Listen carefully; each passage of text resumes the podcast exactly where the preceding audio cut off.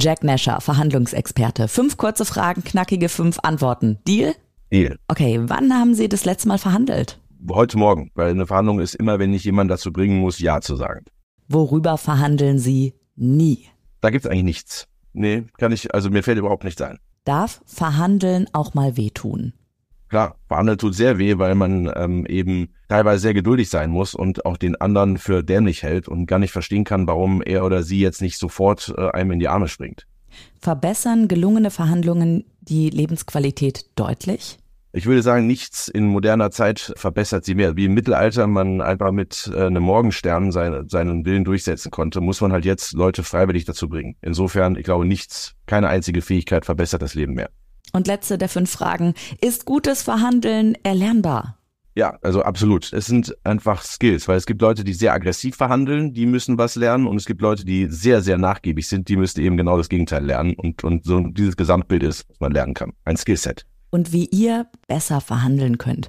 Wann Verhandeln euch richtig was bringt und wann es eben auch mal wehtun darf, das hört ihr jetzt. Campus.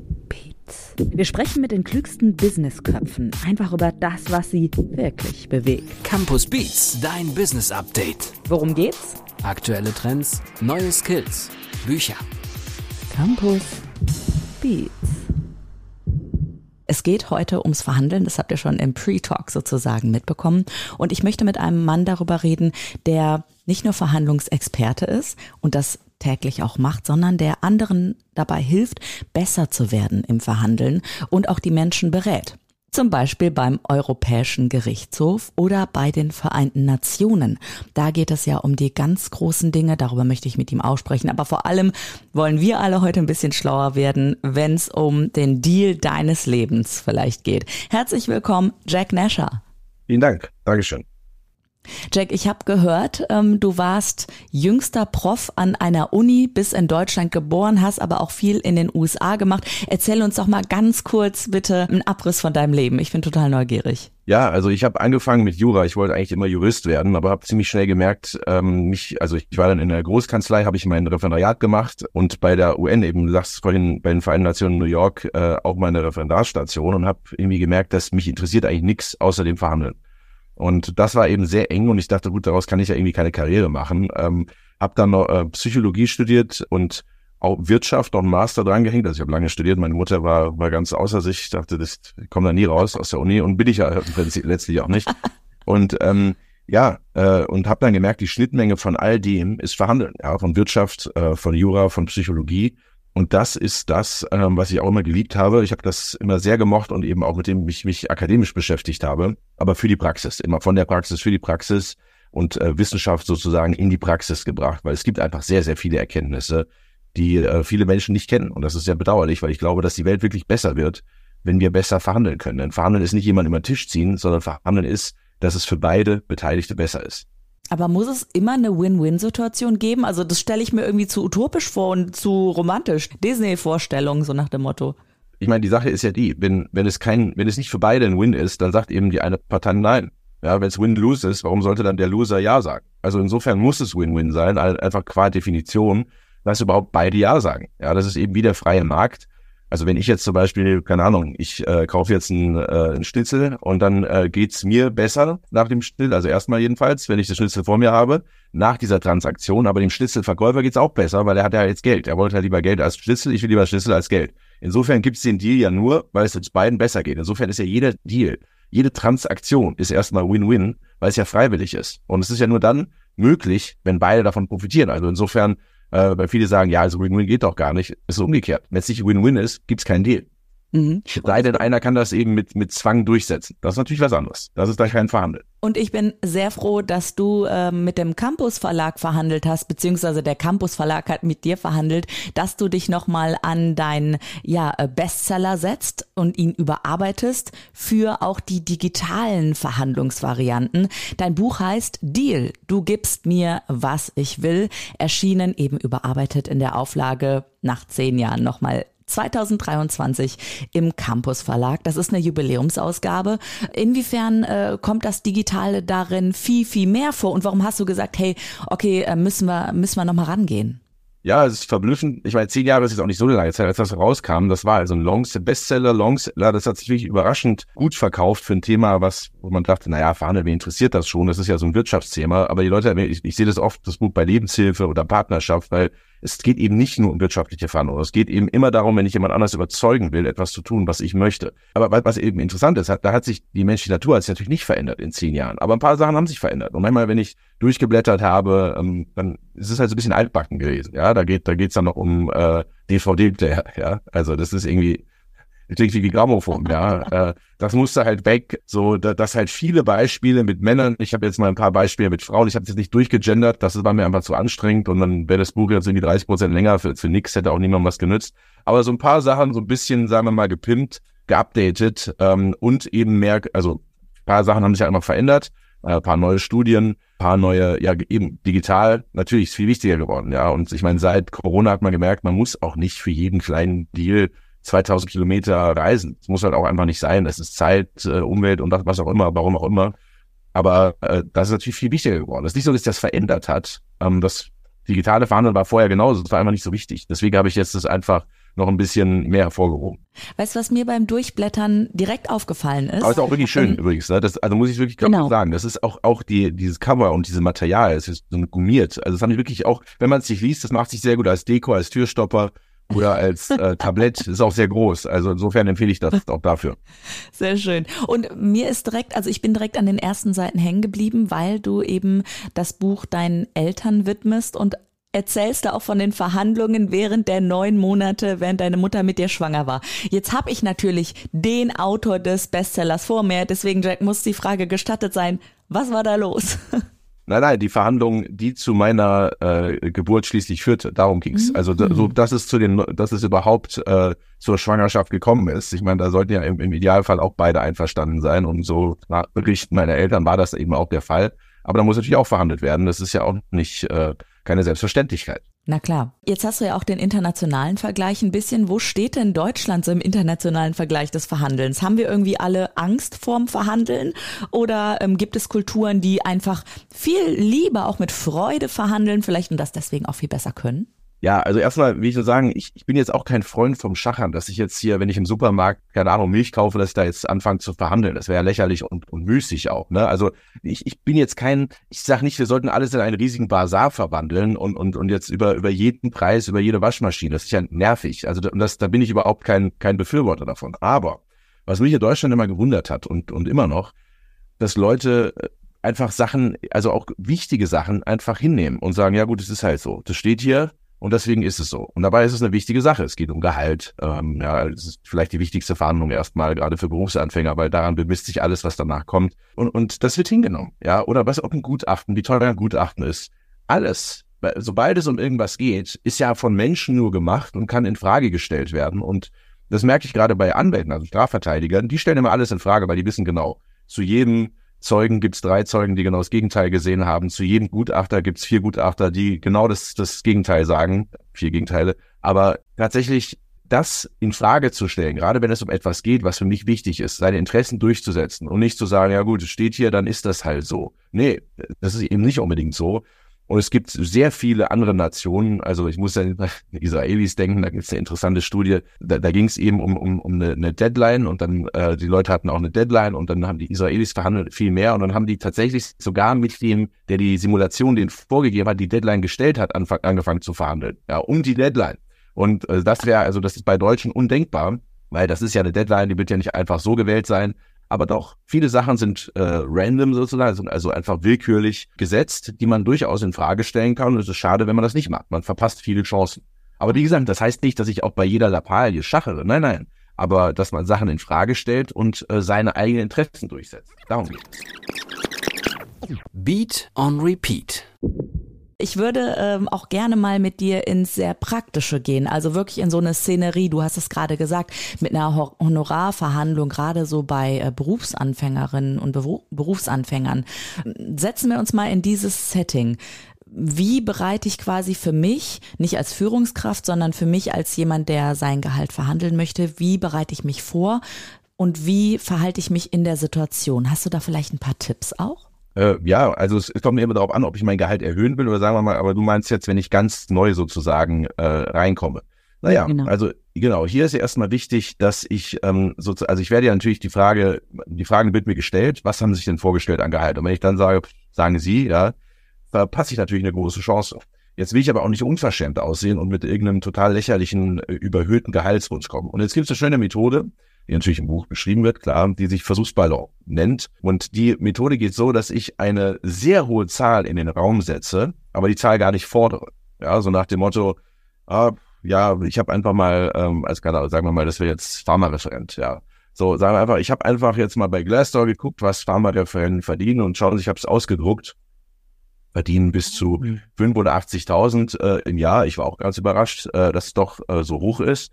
Aber äh, tatsächlich 85.000, äh, hier schauen Sie mal, ich habe es Ihnen mal ausgedruckt. Und das ist natürlich sehr praktisch, weil auf der einen Seite, was passiert? Ich habe jetzt mich gut vorbereitet. Ja, also der, der sieht, ich habe mich gut vorbereitet. Die, die Chefin sieht, ich hab, kann argumentieren, ich stehe für meine Interessen ein, denn es, ich muss ja auch für die Interessen des Unternehmens einstehen. Also wenn ich da dazu waschlappenartig bin, macht das überhaupt keinen guten Eindruck. Und ich habe das ja gar nicht gefordert. Ich habe das nur in den Raum gestellt. Und wenn jetzt, sagen wir mal, die Range in deren Kopf ist zwischen, weiß ich nicht, 58.000 und 75.000, dann ist die Chance höher, dass die jetzt hoch einsteigen und sagen, nee, also maximal 75, mehr geht nicht. Hätte ich das aber nicht gemacht, hätten die vielleicht angefangen mit, ja, so um die 60, ja. Und das ist der Punkt. Also das heißt, ich komme hier in diesem Fall, es gibt verschiedene Techniken. Das ist jetzt eine, ja, mhm. ich muss dann immer überlegen, was passt zu mir, womit fühle ich mich wohl. Aber das ist eine, die ich hier empfehle und auch übrigens meinen Studenten immer empfohlen habe, den sogenannten Versuchsballon, eine Zahl in den Raum setzen, aber nicht fordern, sondern nur sagen, schauen Sie mal, ich war selbst ganz baff, es wird, was weiß ich, 120.000 bezahlt, stellen Sie sich das vor. Nur bis zu, okay, aber trotzdem, gucken Sie mal hier. Und wenn ich jetzt auf Glassdoor gehe oder auf Monster.de oder auf Focus Gehaltsliste, das sind ja immer andere Zahlen. Also ich nehme das, was für mich sozusagen am besten ist. Und äh, drucke das aus und lege das auf den Tisch. Bei Verhandlungen ist es ja so, man versucht Übereinkünfte zu treffen, die irgendwie die Komplexität der Situation mit einschließt, aber natürlich auch die Bedürfnisse der verschiedenen Personen, die daran beteiligt sind. Jetzt hast du eben noch erwähnt, du hast auch Psychologie studiert. Ist dir das auch ein wichtiger Punkt, dass diese Beziehung zwischen den Parteien auch ähm, beobachtet wird und vielleicht präzisiert wird oder sogar an dieser Beziehung erstmal gearbeitet wird, bevor es in Verhandlungen gehen kann?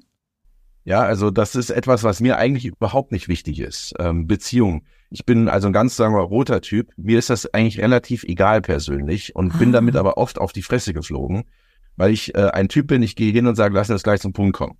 Und habe gemerkt, auch in meinen frühen Jahren sozusagen, dass das sehr oft überhaupt nicht gut ankommt, äh, gerade auch in, in anderen Kulturen. Ja, also im, im in der arabischen Welt zum Beispiel, da ist das unmöglich. Ja, da muss man erstmal über die Familie sprechen, da muss man erstmal hin und ich bin nervös und denke mir, was soll diese Zeitverschwendung? Aber es funktioniert nicht. Und deswegen ist es so wichtig, erst, und es ist auch tatsächlich so häufig erlebe ich das, wir beraten ja auch in Verhandlungsfragen, ja, bei wichtigen Verhandlungen, also wir schulen Unternehmen, aber wir machen eben auch Beratung und dann ist es ganz oft so, dass die sagen, dieser Idiot nimmt das Angebot nicht an. Ja, und wir haben ihm das so ein gutes Angebot gemacht. Viel mehr wert dieses Grundstück, äh, also haben wir ihm gegeben, als es wert ist.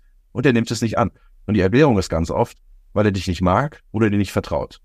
Und wenn du jetzt nicht erstmal drei Schritte zurücknimmst und erstmal an der Beziehung arbeitest, ja, es darf natürlich, es, es kann manchmal zu spät sein, weil es dann nicht mehr glaubwürdig ist. Wenn ich da mit Kuchen ankomme, denkt er, ja gut, klar, ja. Ähm, deswegen ist es aber so wichtig, dass ich in meinem Umfeld, und das gerade weil das meiner Natur zum Beispiel überhaupt nicht entspricht, ist es so wichtig, das eben doch zu machen. Und eben mit Donuts eben dann schon zu kommen, wenn noch alles gut ist, ja, und nicht erst, wenn er denkt, was für ein gerissener Hund, ja, der will mich manipulieren. Aber auch in dieser, in dieser, wenn es schon zu spät ist, kann ich auch auf die Beziehungsebene gehen. Eben, indem ich sage, sag mal, was hat dich denn eigentlich geärgert oder was ist dir denn wichtig in der zukünftigen Zusammenarbeit? Also ich muss mich da nicht einschleimen, sondern ich muss dem anderen nur in Anführungszeichen zeigen, dass ich ihn oder sie respektiere, zuhöre und ernst nehme. Das kann oft schon reichen.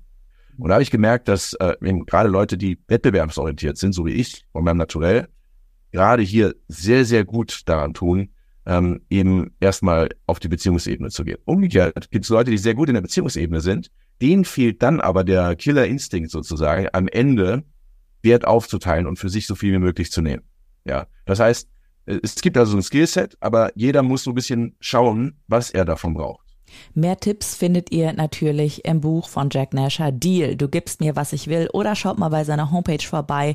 Er hat nämlich das Nasher Verhandlungsinstitut. Da könnt ihr euch auch noch eine private Stunde vielleicht mit Jack einfach abgreifen, um noch mehr zu erfahren. Packe ich euch gleich mal in die Show Notes. Und Jack, ich weiß, in deinem Buch hast du das ja auch aufgeteilt in verschiedene Positionen, auch dass ich mal einfach durchblättern kann. Würdest du sagen, jede Position ist gleichwertig wichtig, von Macht bis am Ende den Deal abschließen. Kann ich mich da auch quer durchlesen? Also wie bist du dieses Buch angegangen sozusagen? Vielleicht auch nochmal in der überarbeiteten Version.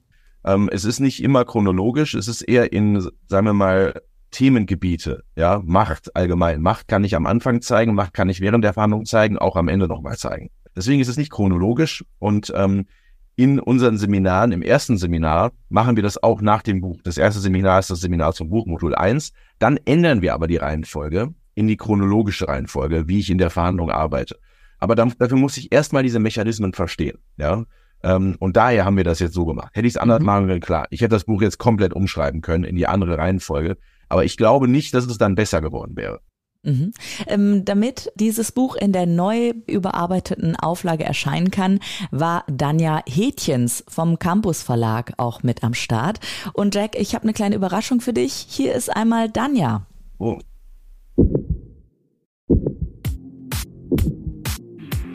Offbeat. Bücher mit Verhandlungsexperten zu machen, ist ja immer so eine Sache. Erst recht, wenn man mit so einem Profi wie Jack Nasher zu tun hat, für den Verhandeln nicht nur ein Beruf, sondern eine regelrechte Mission ist. Ich kann auf jeden Fall sagen, ich habe in der Zusammenarbeit mit ihm sehr viel gelernt. Schmunzeln musste ich bei seinem Beispiel im Buch, in dem er berichtet, dass er mit ein paar Freunden für ein Wochenende nach Barcelona fährt und ihnen anders als vereinbart nicht zwei Zimmer mit Verbindungstür zugewiesen wurden, sondern sogar noch auf zwei unterschiedlichen Etagen. Das lässt ein Jack Nasher natürlich nicht auf sich sitzen und verhandelt sehr intensiv und sehr lang mit dem Hotelmanager. Als er nach zwei Stunden zurück zu seinen Freunden kommt und freudestrahlend berichtet, dass er ein kostenloses Frühstück herausgeschlagen hat, wundert er sich über deren lange Gesichter. Na toll, meint sein Kumpel. Jetzt haben wir ein Frühstück, das wir wahrscheinlich gar nicht wahrnehmen, dafür aber bereits mehrere Stunden unserer kostbaren Zeit verloren. Sehr einleuchtend fand ich auch seine Anmerkung, dass Kinder mitunter die viel besseren Verhandler sind, da sie intuitiv eine Methode verwenden, die Erwachsenen eher peinlich ist. Denn Kinder haben kein Problem damit, 30 Mal immer und immer wieder dasselbe zu fordern, wie eine kaputte Schallplatte. Und ich weiß aus Erfahrung, dass diese Hartnäckigkeit durchaus zum Erfolg führt. Nun will ich aber gar nicht mehr berichten, denn Jack Nasher ist nicht nur ein grandioser Verhandler, sondern auch ein sehr guter Erzähler und sollte jetzt einfach besser wieder selbst zu Wort kommen. Ich freue mich jedenfalls, dass wir gemeinsam die überarbeitete Neuauflage von Deal auf den Markt gebracht haben.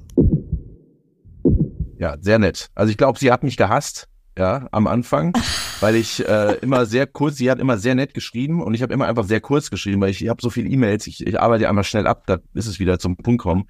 Und da haben wir uns persönlich kennengelernt und irgendwie, ich glaube, dann haben wir es wirklich gut verstanden. Und äh, es hat, ich habe ihr das auch so gesagt und sie hat nicht widersprochen. Sie hat gelächelt, als ich das gesagt habe das ist genau, genau eben äh, sowas gewesen. Und dann verlief die Zusammenarbeit auch wirklich sehr glatt. Ich, und ich bin auch sehr gerührt, dass sie mein Buch wirklich gelesen hat. Ja, also von A bis Z, ne? Das ist ja auch keine Selbstverständlichkeit, ja.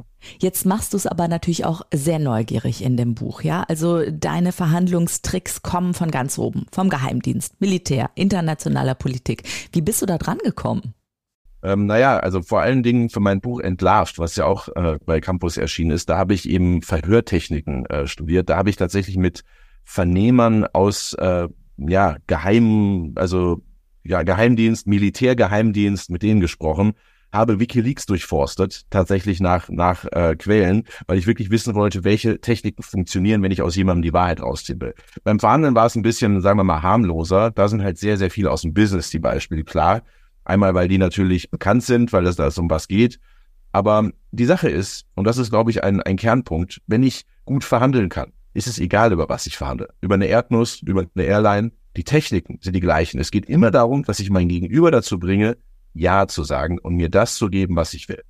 Und dafür muss ich oft auch, also das Buch heißt die, du gibst mir, was ich will. Eigentlich müsste es auch heißen, und ich gebe dir, was du willst.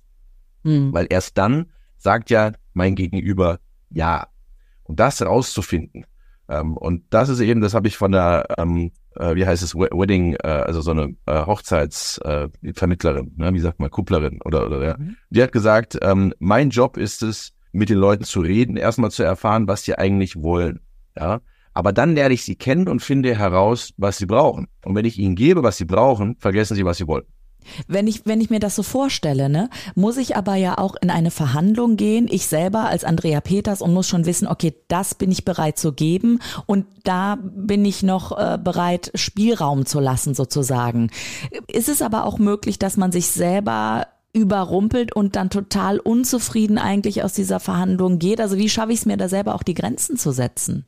Ja, ich muss mir vorher genau überlegen, wie weit ich gehe. Jetzt kann ich mich natürlich nicht auf jede, jede Eventualität, vielleicht werden ja neue Deals gefunden, aber ich kann eine Sache empfehlen, die wirklich wichtig ist. Niemals in der Verhandlung, gerade wenn das um, um viele Sachen geht oder ein bisschen komplexer wird, niemals Ja sagen. Ja, also nicht zusagen, sondern erst sagen, klingt sehr gut, lass mich überlegen, ich melde mich dann vielleicht in einer Stunde oder ich muss vielleicht noch sogar mit jemandem durchsprechen, noch besser. Nicht Ja sagen, auch nicht Nein sagen und dann einfach unverrichtete Dinge zu gehen, sondern immer die Tür aufzuhalten, zu sagen, okay, ich kann noch auf dich zukommen und es annehmen oder ich kann es noch ein bisschen verbessern. Weil oft ist es so, äh, das ist mir auch schon passiert, ähm, dass ich, also gerade wenn es übrigens um meine eigenen Sachen geht, bin ich viel schlechter, als wenn ich für Freunde oder, oder für Kunden. Ach, echt? Ich meine, ja klar, weil meine, ich mag natürlich meine Klienten, aber halt nicht so gern, wie ich mich selbst mag. Ja, meine Interessen sind mir natürlich wichtiger als die Interessen von, von meinen Klienten. Ja, das, ich bin halt ich und andere sind andere. So, so sind wir halt. Und sobald es halt eine Herzensangelegenheit von mir ist, ob das jetzt um irgendeine Ferienimmobilie von mir geht zum Beispiel, oder irgendwas, auf was ich wirklich Lust habe, dann mache ich Fehler, die ich niemals machen würde, wenn ich für andere verhandle. Und das lässt sich tatsächlich nicht vermeiden. Das ist einfach so. Und das muss ich wissen. Daher ist es gerade bei diesen Verhandlungen so wichtig, Stopp zu machen, zu sagen, nee, äh, wir machen das jetzt. Ich, ich sage jetzt erstmal nicht zu. Ja. Mhm. ja, also No-Go ist eigentlich mit einem in der, aus der ersten Verhandlung rauszugehen mit einem Ja oder Nein, sondern das erstmal sacken zu lassen. Oder gibt es noch andere No-Gos für so Verhandlungen? Ach, es gibt so viele No-Gos. Ich, ich könnte ein Buch darüber schreiben. Sehr schön. Hat er zum Glück gemacht, erschienen im Campus Verlag. Jack Nasher, Verhandlungsexperte. Ähm, und am Abschluss bin ich noch super neugierig auf die Vereinten Nationen. Da geht es ja auch um die ganz großen Dinge eben. Ähm, waren da auch so die klassischen Verhandlungsmethoden? Ich glaube, das Harvard-Prinzip oder so ist davon eins ähm, oder auch das Machtprinzip. Hast du da verschiedene Dinge, auch so Basics gelernt oder konntest du da Einblick in ganz andere Dinge erleben? Ja, das war ganz witzig, weil mein erster Tag, mein Chef war in Urlaub und ich war im Referendar und saß da auf einmal in der Generalversammlung. Germany, das Schild vor mir, sonst keiner aus Deutschland. Und ich dachte mir nur, hoffentlich fragt mich keiner irgendwas, weil ich wirklich nichts wusste. Ja. Und äh, habe dann gesagt, okay, wer weiß, was hier jetzt alles passiert. Und der Witz war, es passierte gar nichts. Irgendwelche Reden, die Leute haben gar nicht richtig zugehört, haben sich unterhalten. Und das war aber der Schlüssel, dieses Unterhalten. Zum Beispiel, Iran, Israel sitzen nebeneinander. Ja, warum? Alphabet. Überleg mal, das war mir vorher gar nicht klar. Und die reden miteinander. Und ich habe dann gemerkt, dass wirklich die, und das sagte auch mein Chef, mühsam nähert sich das UN-Eichhörnchen, hier passiert eigentlich nichts in der Generalversammlung, sondern vorher, nachher, zwischendurch, in den äh, Räumen, da gibt's ja äh, eine Bar, da ist ein Café und da wird gesprochen, ja, oder EU-Ratspräsidentschaft, ähm, Tschechien war das zu der Zeit, da, da wurden dann, wurde Ausbreitung, was die Position der EU hier ist und so weiter das war eigentlich das Interessante, dass Leute miteinander reden. Und man sieht ja, dass das viel besser ist. Ich meine, ich erinnere mich noch, wie man gesagt hat, wir verhandeln nicht mit den Taliban, weil das sind Terroristen und da wird halt nicht verhandelt. Was ist passiert? Wie dumm. Ja, also ein, ein Einsatz, der Leben gekostet hat, der Milliarden gekostet, der überhaupt nichts gebracht hat, gar nichts. Jetzt sind sie wieder an der Macht. Das hätte man sich alles sparen können, indem man verhandelt hätte. Und so ist es bei fast all Sachen. Ich meine, jeder Krieg endet mit einer Verhandlung und die Frage ist, warum beginnen wir nicht mit der Verhandlung? Würdest du auch sagen, ähm, weil, also ich kann mich noch sehr gut an den ähm, Ausspruch erinnern, mit Terroristen verhandeln wir nicht. Würdest du sagen, diese rigorosen Aussprüche, die braucht es manchmal bei Verhandlungen, dass eben nicht verhandelt wird? Oder sagst du, alles, alles, alles ist verhandelbar? Also, ich sag mal so, dieser Spruch ist sehr wichtig, weil sonst natürlich überall gekidnappt wird und das wird äh, verwendet. Aber umgekehrt ist es natürlich auch so, dass dieser Spruch nicht der Wahrheit entsprechen darf. Ja, es darf nicht so sein. Du musst trotzdem verhandeln. Das, es muss also eine Lüge sein, eine strategische Lüge, zu sagen, wir verhandeln nicht mit Terroristen. Und übrigens, so ist das natürlich auch. Natürlich wird verhandelt. Natürlich wird Lösegeld bezahlt. Ähm, das, das weiß ich aus, also aus, aus, sagen wir mal, sicheren Quellen, dass das der Fall ist, aber es ist auch absolut richtig, das nicht publik zu machen, weil das natürlich sonst ein großes Incentive ist. Aber ich bin immer, also gerade wenn es um Staaten geht, da müssen wir Interessen sehen und nichts anderes und verhandeln. Alles andere halte ich für dumm. Heute mehr denn je. Und ich würde das gerne gerade ja, zu diesen Zeiten einfach mal so stehen lassen. Und wenn ihr Hilfe haben möchtet, wenn ihr besser werden wollt in euren Skills, erstmal natürlich Buch ran schaffen. Es heißt Deal. Du gibst mir, was ich will. In Klammern eigentlich müsste es auch heißen, sagt der Autor. Und ich gebe dir auch, was du willst. Erschienen im Campus Verlag 2023 die neu überarbeitete Auflage. Jack, Dankeschön, dass du heute zu Gast warst, hier bei Campus Beats. Ja, vielen Dank. Vielen Dank für die guten Fragen. Vielen Dank für das Interesse. Alles Gute und auf äh, ganz viele gute Deals noch. ja, auf jeden Fall. Alles Gute. Ciao. Campus Beats. Mehr Campus gibt es unter www.campus.de slash podcast.